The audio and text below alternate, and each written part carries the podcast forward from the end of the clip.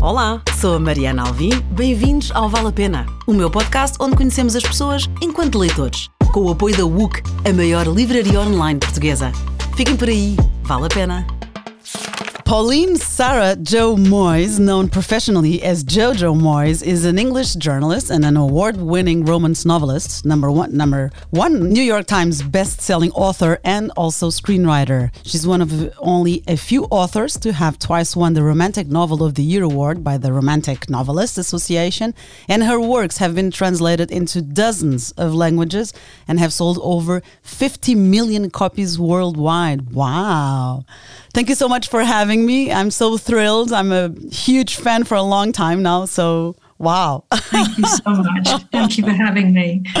So I know you have three coffees in the morning, and the third goes with breakfast, which usually is an omelette with tomato and goat cheese and asparagus.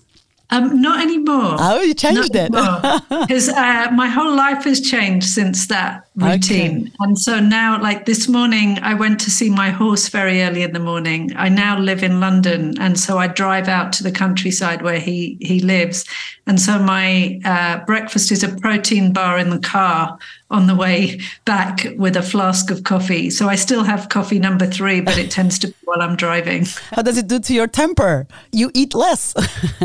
uh, maybe, yeah, probably less healthily though. yeah, it's just uh, eating on the go like so many people.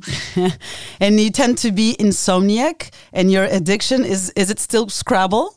Yes, I'm better at sleeping. Oh, now. great! That's great uh, news. I've, I've, I think there's been a few life changes and maybe it changed my metabolism or my mental setup but uh, i used to average three to four sometimes five hours a night and now i'm kind of six or seven which is a big improvement yeah of course, of course.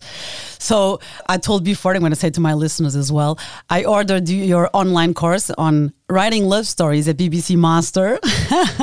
it was actually a few days previously the Black the Black Friday discount, so I was like, oh, okay, but it's okay. It's, it was. Oh no! it was worth it anyway. I'm well, so I look thrilled. forward to reading your novel. Well, I hope so. Fingers crossed. so about your books, which I loved all. I suppose I'm not the first to tell you this, but I would very much like to be Lou Clark's friend. Uh, yeah, I like, I mean, I miss Lou Clark as well. After writing three books and one short story about her, she felt like my friend too. Yeah. And it's really lovely when you develop a character like that because you know everything that they would do. So it becomes like meeting up with an old friend. You you don't have to kind of consider would this be true? Would that be true of, of what they would do? Because I know her. I know her inside out. I know her weaknesses, her strengths, her kindnesses, her goofy humor. Um, yeah, I think she would be a good person to be friends with. She'd yeah. certainly look out for you. Yeah, and she's and she's honest and genuine and kind yeah. And also funny. Yeah. It's quite nice to write a book about a genuinely good person. Uh, yes. I'm showing to the listeners. uh, played by the amazing um, emilia clarke who i now picture when i picture lou because she inhabited her so fully. Yeah.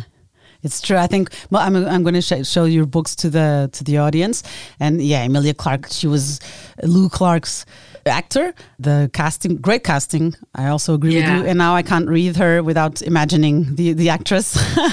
so yes. we have the Me Before. So for those who haven't read or only saw the movie Me Before You. Emily Clark and Sam Claflin. He's very handsome, Sam Claflin. Very handsome. and then we have After You, which is translated into Portuguese, Viver Sem Ti. I'm showing you the Portuguese covers as well. And then yeah. I love this one also, Still Me, which in Portuguese is another title, and it's called O Meu Coração Entre Dois Mundos. It's like my heart between two worlds.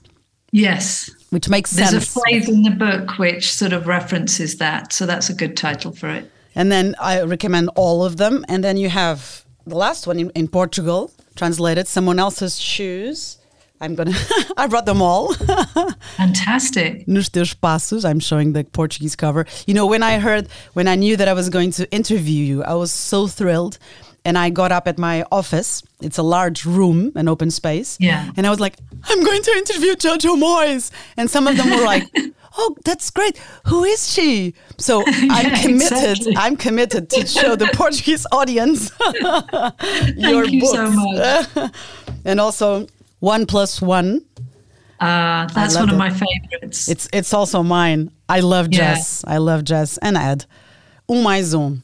So you have a lot of them, and more even people can search online. More that aren't translated yet into Portugal. Paris for one, which is short stories. So I recommend all your work. And in someone else's shoes, we have two women, 45, 47, Nisha and Cantor. They literally exchange they don't exchange one loses the shoes in Michigan yeah. and the other gets them so people can check all that online and i'm a, a special fan Mensageiras da Esperança, The Giver of Stars. I also loved it. Alice.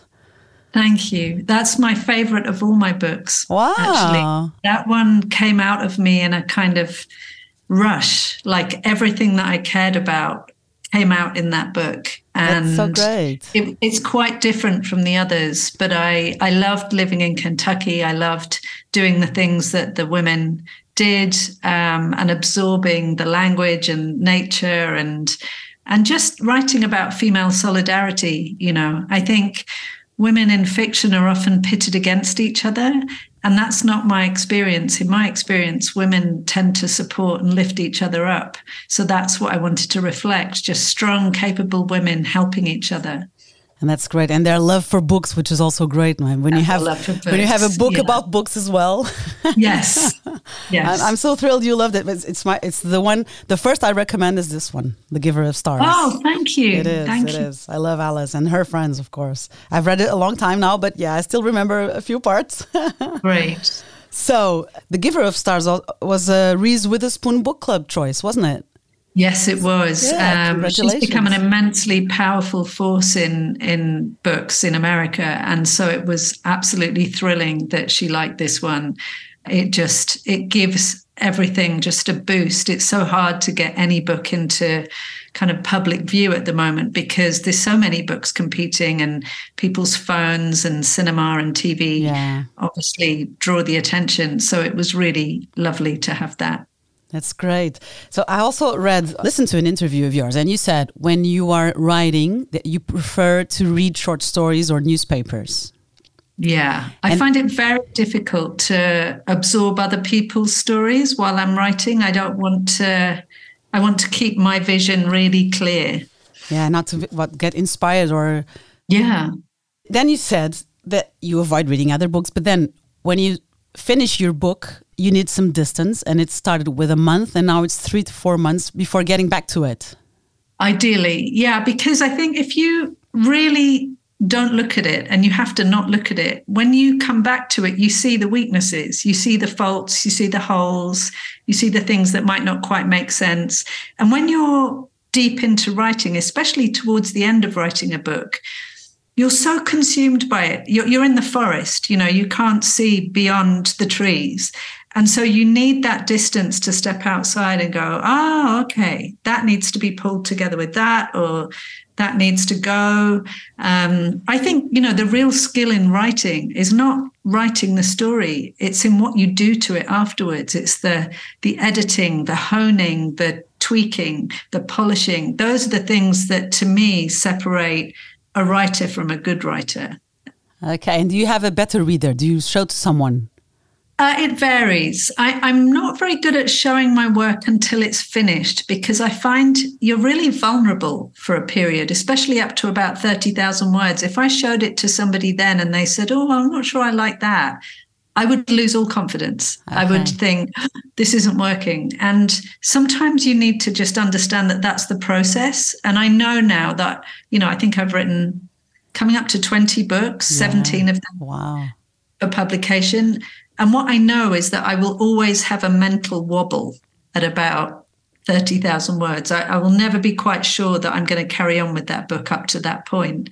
And then beyond that, there's going to come a point where I tie myself in a knot and I can't work out how to unpick the plot or and so I've got used to the fact that there are frustrating stages in the writing process and I need to trust myself. And so if I give that over to somebody else too early, I might lose my own confidence in what I'm doing. Wow, even after almost 20 books.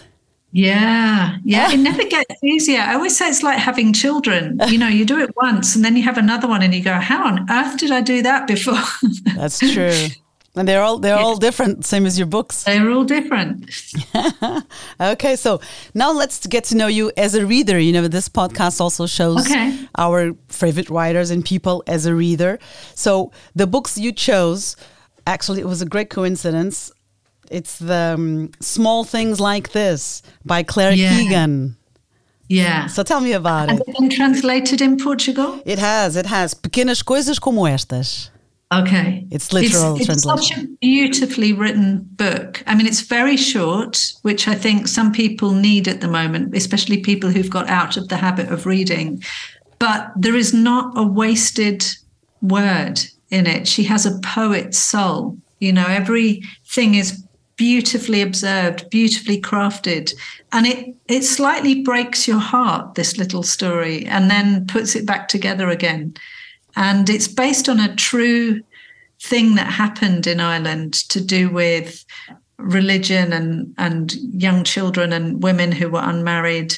And it was a, a big scandal in the UK and an Ireland. So she's made a little story about a good man who starts to work out that something is wrong in his small town and I don't want to say any more, but it's he has five it's daughters. Lovely to read a book about uh, just a good middle-aged man as well. You don't read many of those, so. Uh, but most of the beauty of that book is in the writing. It's so skillful, and I think it takes her about eight years to write a book. Wow! And they're very short. They're like twenty thousand words, which is about one sixth of a length of my books. But I think she's a genius. Yeah, it's great. I, it's around 110 pages of a, a book uh, pocket edition. Small things like this. I loved it. I think it's in word word in one word. It's tender. Yes, that's exactly what it is. It's very tender and forensically observed. Like everything takes on significance. The way somebody picks up or puts down a teacup, or the way somebody says hello. You know, you start to see those tiny clues in in the environment around you and i loved that i loved her observation and, and the way he thinks about life bill furlong is the, the leading character father yeah. of five daughters and it's the only thing i, I it seems it's ancient it's it's not ancient yes. it's older the time where they live it isn't it yes because yes. he sells coal for the and wood for the fireplaces and it, it goes on in winter yes so but I can just about remember the tail end of that way of living, which was very small and very grey, especially in our part of the world. Exactly. That, that, very kind of eked out existence. So yeah, it, it I guess it hit home for me. Yeah, great. Also recommended. Pequenas coisas como estas. Claire Keegan, the author, She's an Irish writer. She's known for sh her short stories. She's raised on a farm in Wicklow. And she became the first in her family to go to university when, as a teenager in the 80s, she, she said this. She was tired of being a second class citizen on account of her gender. So she left to study politics in New Orleans. And there she ended up studying literature. I didn't know that. Yeah. I didn't know that. That's fascinating. It is. And this book also he, was shortlisted for the um, Booker Prize in 2022. Yeah. So now the next book you chose, we also have it translated, which was great. Lessons of Chemistry by Bonnie Garmus. I also loved it and I gave it to my mother and everybody loves it. Everybody loves this book. I gave it to my father who is 80 and he's a keen rower still, even though he's 80. And he loved it. And he even went to see her speak because he wow. liked it ah. so much. And I think it's there's this combination of humor and I don't know, satire and but also just the outrageousness of what happened to women in the 1950s and 60s and what we were expected to put up with. But she somehow doles it out with such wit and kind of compassion that you you never feel like you're being told oh you should feel bad. This is a terrible situation. And and she pulls off extraordinary feats. Like at one point there is a talking dog which would normally Beautiful. make me want to hurl a book across a room. I'd be like, oh, come on, this isn't Disney. But actually, it's done so cleverly that you barely notice that you're reading the words of a talking dog. it just, what he does is sort of, he explains from his vision the thing that the main characters can't see for themselves and it's lovely but I, I i laughed i cried a bit i felt outraged I was gripped, and I, I think last year or the year before it was the book that I pushed on more people than in, you know than any other. Wow, it, it was great. I loved it also, and unlike you, I. I never thought it was a Disney. I just loved the dog from the beginning. I was like, I want this dog. I want my dog to, to acting like he, he was so clever. Yeah. And then the way they came up with his name, Six and a Half, you know, I didn't watch the series. I know it's in a series. And a friend of mine, she hasn't read the book. And I said, please read the book, even if you've watched yeah. the series. And the reason why he has that name in the series is different. And it was yes. so smart in the book and it was so funny, so realistic. So please read the book, everyone. You know I watched the series and Did you? I would just stick to the book. Okay, I'll, I'll, have that yeah. in mind. Thank Some you. things are better just in book form, and yeah. I would say that one is most one of, of them. them. Yeah, most of I, them. I haven't, I think I've met one person so far out of hundreds who didn't love that book, actively love it. So uh, I would say it's a good a good gift for people. Yeah, totally. I gave it to my mother, my father, and, and especially, you know, I love writing. I love reading. So chemistry wasn't uh, it wasn't yeah. catchy for me, and even yeah. the book cover. So I was like, forget the chemistry. It's not about the chemical. It's the chemical part. It's about yeah. her, and she's also she's at the same time very intelligent. She's bright and naive at the same time. Yes. And I told you I'm a I'm a writer wannabe, aged 44 already. But she wrote this book, Bonnie Garmus, aged 65, and it's her first book. yes. And look what happened. I mean, it's been a global success. Yeah, it was great. So, Lições de Química by Bonnie Garmus. The next book you chose is the first one that I don't know. I haven't read it yet. Oh Brother by John Niven. Okay.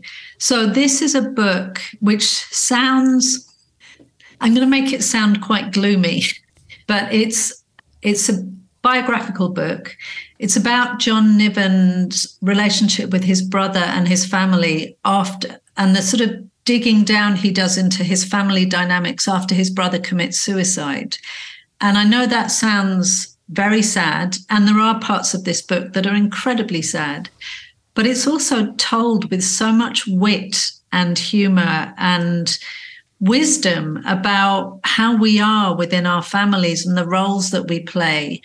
And it's just a really clever and beautifully compassionate way of looking at how a life can just go off track and how if you are the sibling how you can be blind to your siblings needs because there's a sort of competition for attention from the beginning. And yet you know he tells stories about his childhood and his family in in Scotland which made me howl with laughter because there are characters that everybody recognizes. You know, the uncle who gets drunk and sings Frank Sinatra and, you know, sings My Way as if he's been kind of blazing a trail across the world instead of actually just visiting the same bar across the road for the last 30 years. You know, it's just, he has this magnificent ability to kind of just pull the threads of people apart a bit so that you look at them and you recognize them in your own family. And the thing that really marked this book out for me, though, is there is a final chapter, and I don't want to say too much, but it's where he very bravely puts himself in his brother's head at the end of his life, but kind of gives him a redemption. He kind of sends him on his way with a bit of writing that is so incandescently beautiful and unexpected. Um, I, it's like watching a movie screen with a million beautiful things coming towards you. And I, um, I was playing this recently. I, would read it in book form, and then my partner was reading it, but listening to it on an audio. And I said, "Have you listened to the last chapter?" And, and he said, "No." And we we listened to it in a in a car journey coming back from a, an event, and it was about an hour in the car.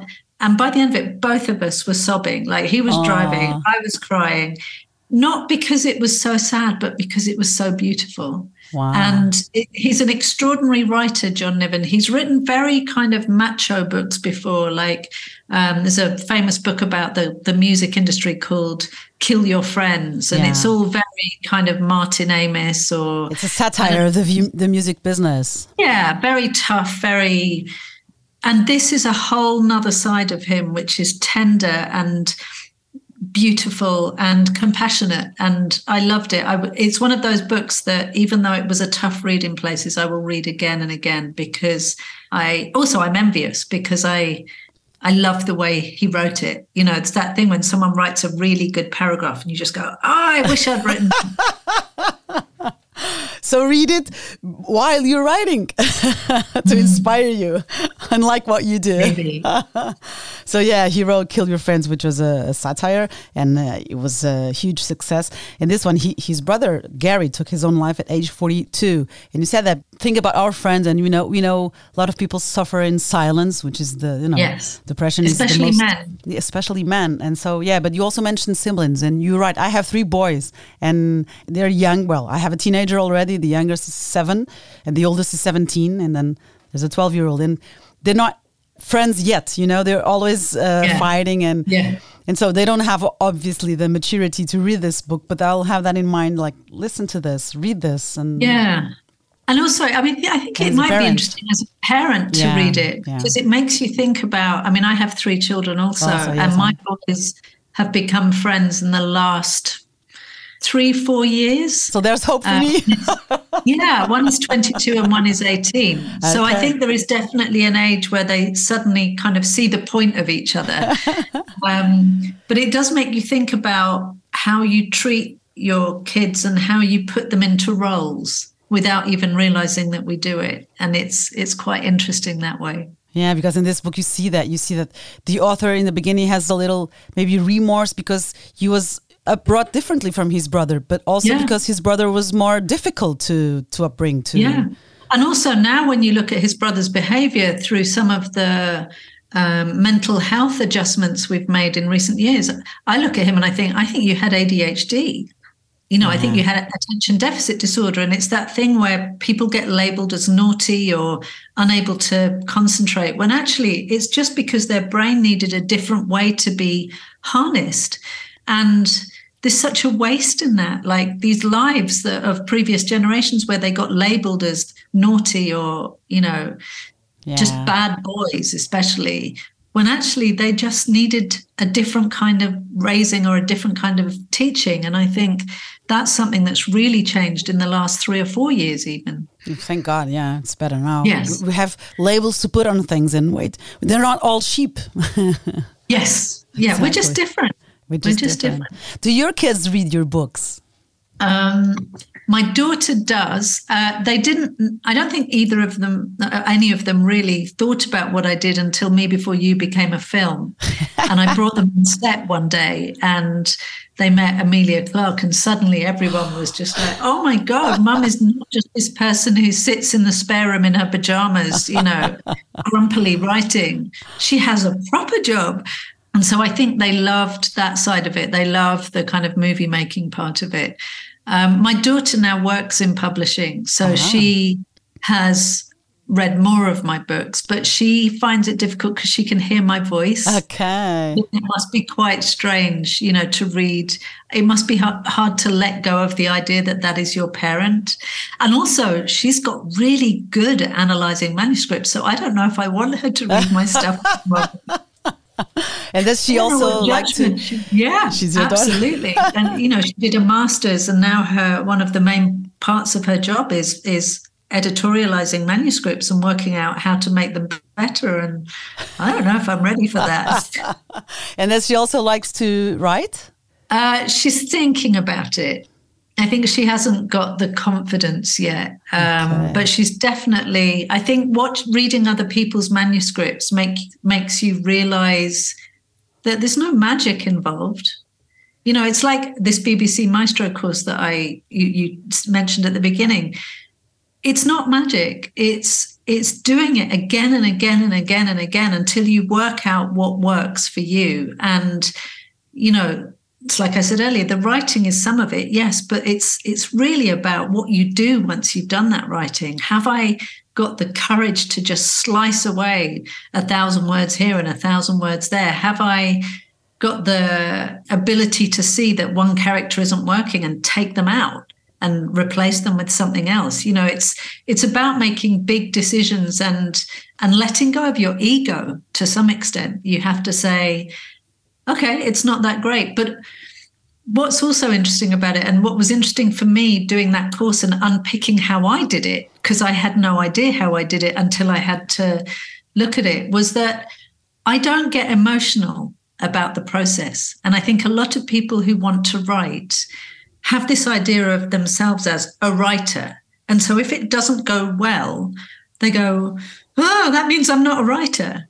Whereas my view is this is my job. I'm going to get a thousand words done today. And it may well be that tomorrow I decide 900 of them are terrible, but I'm going to keep going because I understand that this is a process. It doesn't affect who I am, it's just about the work. So I try and not, you know, of course, I'm going to get grumpy sometimes if it's really not working, or I'm going to get excited if something does work, but it doesn't affect my sense of self.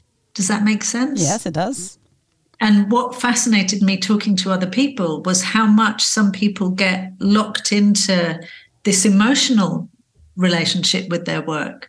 So that when something isn't working, it feels like they're not working and then they can't go back to it because it's too emotional and it's too difficult. Um, I totally get you. you do, okay. I do, I, I do. No, but down a rabbit hole. No, no, I'm, I'm taking that as an advice. So thank you for that. Do you write as you go along? You have, you know, girl meets boy, and you have your premise from the beginning, of course. But do you, when you say like, from a thousand words, you have to cut 900. Do you do that on yeah. the day after, or you, first you write the whole book in your mind and then you go edit it? it? It varies day to day. I have a rough idea of what I want to say in a book. So it's not even about the plot sometimes. I ask myself, what is this book really about? So, Me Before You, for example, you could say, This is a book about a boy and a girl. You know, he wants to end his life. She decides to change his mind. They fall in love. Will they, won't they get what they want? Yeah. You know, that's that's what you think the book's about. But actually, underneath it, what that book is about is who decides what makes a life? Yeah. Who decides, you know, what's worth going through just to stay alive? It's also like, what do you do if the thing that you love most or the person you love most in the world doesn't want to be there? How do you reconcile that? So, yes, it's boy meets girl in an unusual set of circumstances, but there are bigger fundamental questions. And I think why that book succeeded and sold so many copies was because it forced the reader to ask themselves a question, which is what would I do if the life I wanted to live was removed from me? How would I move forward? Would I be able to move forward? And it also asks the question what would you do if the person that you loved most in the world didn't want to be here anymore? And, and in our world, where most of us have had relatives who've required care or, you know, people who've been in unbearable circumstances, we ask ourselves those sorts of questions quite a lot. And I think I was lucky enough to write that book at a time when the right to die debate was very big in England, um, you know, the, the issue of assisted suicide. And so people were asking them themselves themselves those questions naturally. Yeah, Jojo is referring to Me Before You, Viver Depois de Ti, which is the book that came out came out also as a, as a movie, but I recommend the the book. So, as a reader again, another book you mentioned and you chose, and it's also trans. I'm, t- I'm taking them beneath my computer. Tomorrow from tomorrow from tomorrow tomorrow yes. ends tomorrow ends tomorrow from Gabrielle Zevin. We also have in Portuguese De Amanhã em Amanhã, which was also a huge success, and you loved it also. Well, I didn't want to read this book. My daughter recommended it, and she doesn't recommend much to me, so I take her view seriously. But I said, What's it about? She said, It's about computer gaming. And I went, No, that's no, thank not going to be my thing. And she said, I promise you, mum, this is the best thing I've read this year. And I read it, and it's not about, it is about computer gaming, but what it's actually about is friendship, love, power dynamics in the workplace. Yeah, just navigating the creative world. You know, it's about ideas and, and how they survive. And it's just about re- uh, dynamics between three people whose lives become very entwined. And it's like nothing I've read before. And it has a scene two thirds of the way through that made me cry for an hour Wow. It is such an extraordinary imaginative i can't tell you about it which is so frustrating yeah, but I, I, read it but I, maybe our listeners haven't okay well it, it, it takes a major event in somebody's life and puts it through a different prism that's the only way i can say it and it's so imaginative and heartbreaking and brilliant um, i just remember sitting on my bed unable to move for an hour and I love getting an emotional response from books. I love it if a book can make me laugh or cry. And so, even if it wasn't a genius idea and a very clever story, I would have recommended it just for that one chapter because it's quite hard to make me cry in a book. And it it destroyed me. was it that part in the like, we cannot say more, but was it that part at the office that happened at the office? Yes, at okay. the office. Yeah, we're together yeah. on that. you know the the critics about this book tomorrow and tomorrow and tomorrow. And it was so unexpected. Yeah, it yeah. was. It was.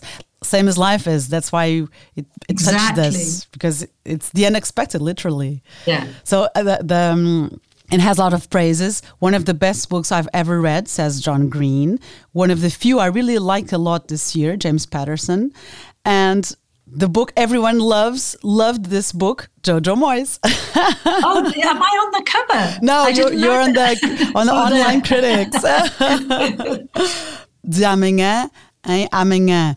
She's an American author, Gabrielle Zevin, and a screenwriter. She wrote several novels, including for young readers, and they all uh, together they all got the best list, the bestseller list, or a nomination for an award, or even won it. So it's a great author.